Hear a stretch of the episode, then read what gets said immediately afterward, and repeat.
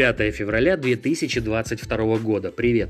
Оказывается, ковид грозит болезнями Альцгеймера и Паркинсона даже молодым. Врачи уже фиксируют у многих пациентов, в том числе серьезные неврологические последствия. По статистике они наблюдаются в 65-80% случаев у тех, кто перенес коронавирус прежде всего в тяжелой форме. Если раньше от болезней Альцгеймера и Паркинсона страдали в основном люди преклонного возраста, то сейчас у медиков есть сведения о том, что после коронавируса заболевают и молодые, у которых до ковида не было для этого никаких предпосылок.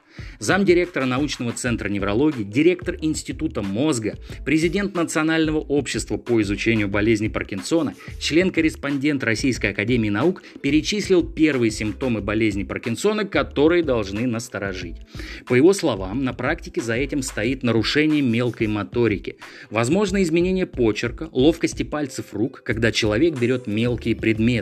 Это может быть и некоторая заторможенность мышления, изменение походки, которая становится более медленной и шаркающей.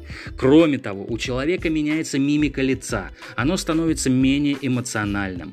Эта тяжелая болезнь оказывает влияние даже на голос, он становится более монотонным, а некоторые даже теряют его индивидуальные черты. Эксперт подчеркивает, что опытный невролог должен наблюдать пациента, который перенес ковид, даже если у него нет тревожных симптомов, просто в профилактических целях. И специалист обязательно заметит, если они вдруг начнут проявляться. Мне вот интересно, многих ли наблюдают специалисты после ковида на самом деле?